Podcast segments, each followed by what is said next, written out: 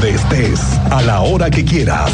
Esto es lo más importante en el podcast de Así sucede expreso del 101.1 FM Estéreo Cristal.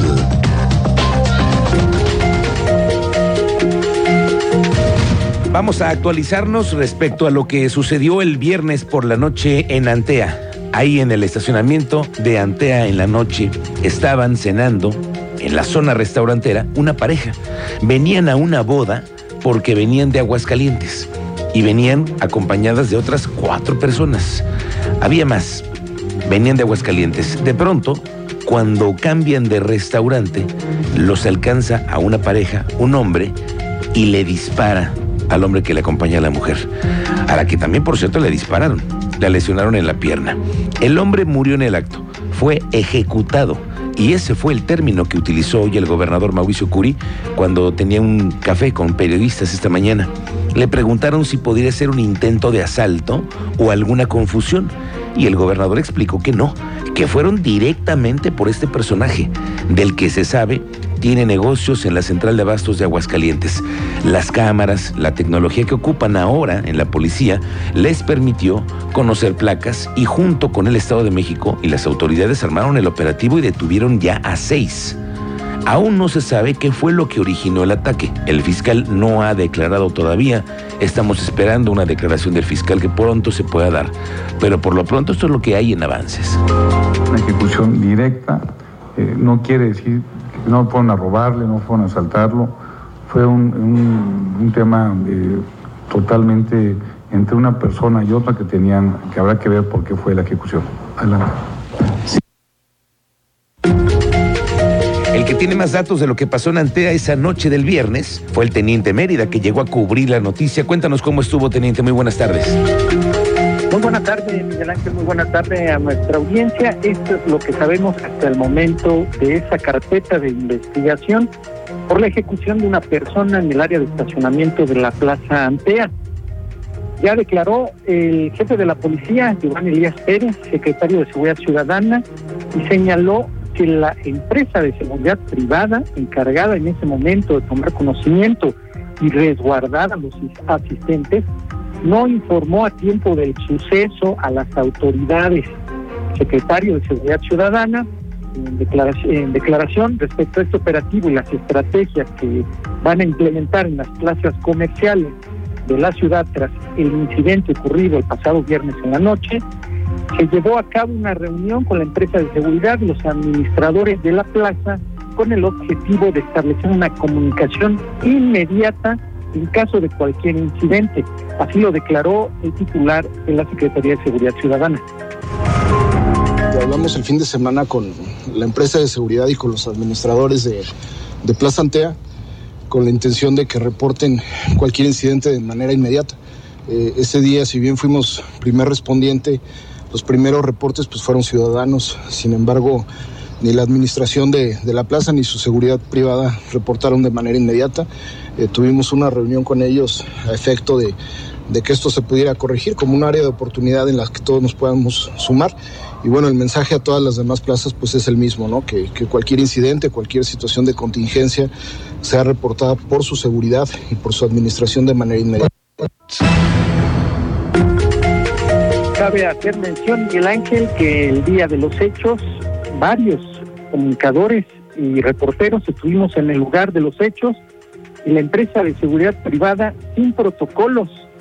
Ya no sabía qué hacer, ya tenía encima la prensa con un evento que se hizo público, personal de civil dando instrucciones, personal que no tenía nada que ver con la empresa de seguridad privada dando órdenes, todo un caos en el trámite. Y además ya tenemos la declaración del fiscal general del Estado, Alejandro Echeverría, que te voy a dar detalles más adelante, porque ya van hacia el Estado de México por al menos siete personas en relación a este caso, entre ellos el autor material. Dos de ellos se dijeron ser centroamericanos. Cabe destacar que uno de ellos se identificó actualmente como de la milicia guatemalteca. No se conoce el motivo hasta que los tengan ellos aquí y les puedan preguntar y hacer su investigación es parte de la información, Miguel Ángel. Correcto, teniente, gracias. Lo platicamos más adelante para tener más claras las cosas de lo que sucedió esa noche en Antea. Lo cierto es que también fueron las cámaras y la tecnología la que ha estado ayudando a detectar rápidamente a los vehículos involucrados en este tipo de hechos. El gobernador Curi, por cierto dejó entrever esto, ¿eh? que es una buena noticia para los policías, las y los policías del Estado, porque anunció que les va a dar un bono. Así es, como usted lo escuchó, hoy el gobernador confirmó que se viene un bono para la policía y esa será una buena noticia para muchas familias. Curi dijo que quien venga a cometer un delito aquí será perseguido, como fue el caso de esta banda involucrada y detenida en la ejecución de Antea. En menos de 24 horas se pudo detener y también gracias al apoyo por parte de la Policía Estatal del Estado de México y gracias a las imágenes que tenemos, que, que tenemos por las diferentes tecnologías que tenemos y con una policía bien, bien calificada, tenemos ya este local, ya estas personas detenidas. Y eso te dice que en Querétaro lo que siempre he dicho, no quiere decir que no vaya a pasar algo pero que lo que sí es que nunca nos van a tomar con los, con los brazos cruzados y siempre vamos a ir por ellos. ¿Cómo le va esta noticia de que tembló esta mañana en la sierra y ya se informó oficialmente lo que pasó? La Coordinación de Protección Civil explica que derivado de la información que les dio el Servicio Sismológico Nacional, sí ocurrió un sismo hoy a las 5.49 de la mañana con una intensidad de 4 grados en la escala de Richter. El epicentro fue a 67 kilómetros al norte del municipio de Cadereyta y el temblor se sintió en varias zonas de Pinal de Moles y en Jalpan de Serra. No se reporta ninguna afectación, pero ahí le aviso que ya tembló en la sierra. Oiga, pues si los padres de familia y la escuela se ponen de acuerdo, el operativo Mochila en las escuelas se puede llevar a cabo para evitar armas en las escuelas. El coordinador general de la UCEBEC, Raúl Iturralde, dice que en Querétaro sí es viable la aplicación del operativo Mochila Además, que han sostenido reuniones con padres de familia y la Comisión de Derechos Humanos para que estén presentes en ese tipo de actividades. La revisión sería de manera aleatoria y con la intención solamente de detectar armas hacer, tal como dice el comunicado, es eh, cerciorarnos de que eh, es lo que parece en el video y tenemos que identificar a los jóvenes este, para poder platicar con ellos y con los padres de familia. Sí, efectivamente es una responsabilidad compartida, no es una, una responsabilidad exclusiva de la escuela, dado que son menores de edad y siguen estando bajo la patria potestad de los padres de familia. La Cámara de Diputados tiene un pendiente enorme y que no han podido sacar adelante. Quedaron de reformar la ley de seguridad privada para regular, ahora sí, pues, por ejemplo, los horarios de los trabajadores de las empresas de seguridad privada, que son muchísimos, y la certificación de las empresas, y muchas cosas más. Pero es tema que no sale esa iniciativa porque le aseguro que va a ser muy polémica. Y tal vez el diputado Guillermo Vega, del PAN, que es el que tiene atorado el tema en la Comisión de Seguridad Pública, pues está intentando darle la vuelta, porque le digo que va a ser polémica. Y en el municipio también la están esperando, y por eso no han podido regular a varias empresas de seguridad privada de plazas comerciales y de otros lugares. Cuéntanos, Alejandro Payán, muy buenas tardes.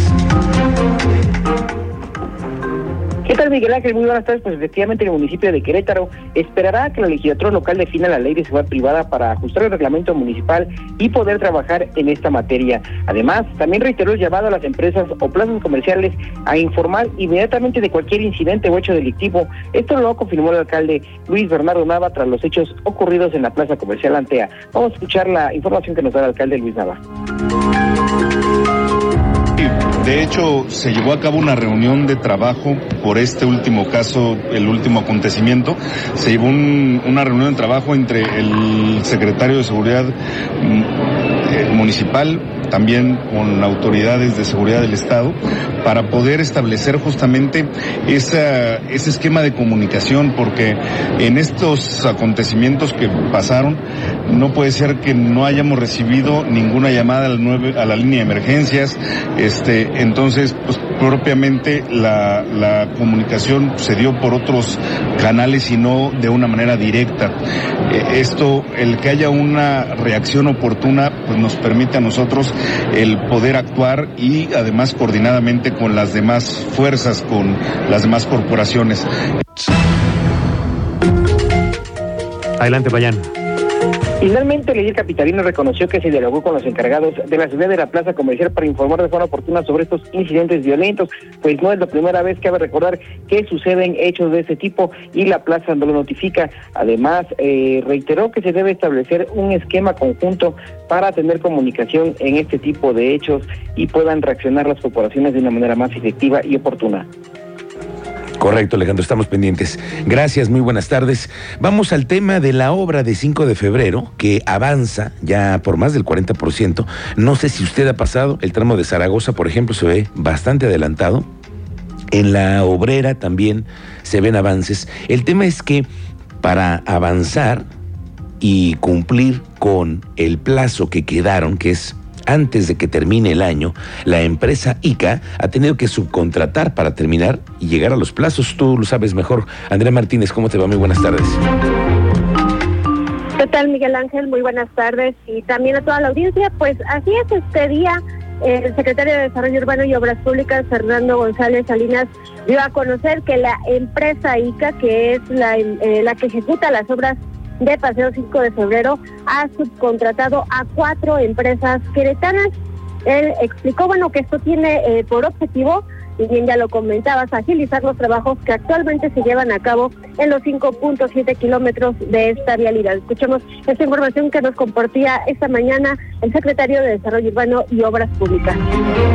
Como Hábitat nos ha invitado a ciertos foros para poderles plantear a otras ciudades el que es un instrumento muy importante y ahora estamos por la invitación del gobierno del Estado, de nuestro amigo Fernando González, trabajando para poder actualizar.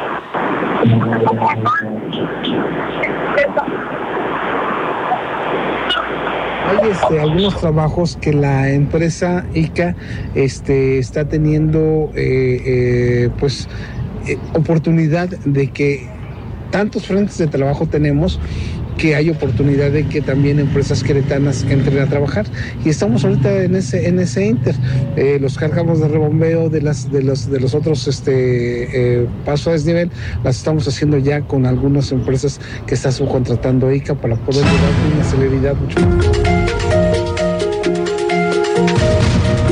Andrea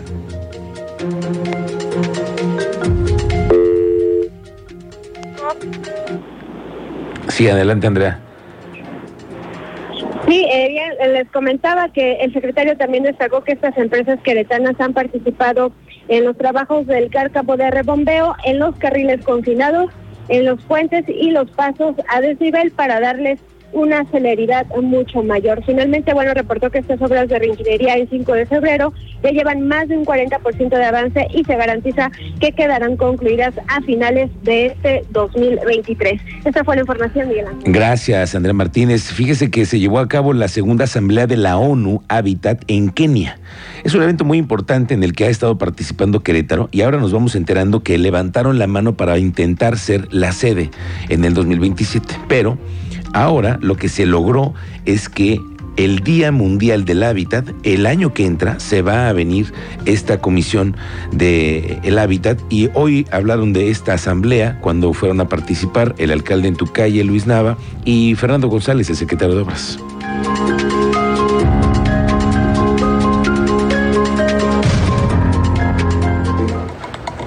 ¿Qué hicimos durante la asamblea? Eh, algo fundamental, el, Día Mundial del Hábitat. Firmamos el acuerdo para hacer sede el Día Mundial del Hábitat 2024, que tiene como tema principal involucrar a los jóvenes para crear un mejor futuro urbano. Es importantísima esta situación. Es importante para nosotros porque finalmente entendemos que esta, eh, cómo vamos a dejar este mundo para nuestros hijos y nuestros hijos